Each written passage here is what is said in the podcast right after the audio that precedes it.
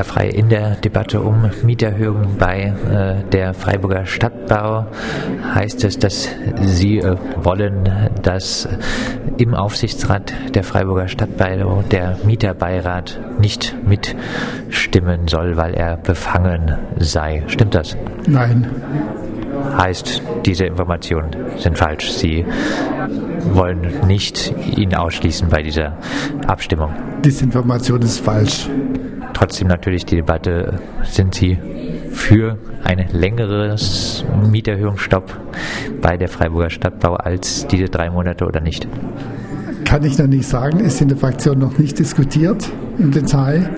Äh, es gibt auch noch keine entsprechende Vorlage des äh, Oberbürgermeisters, was dieses Thema irgendwie anbelangt.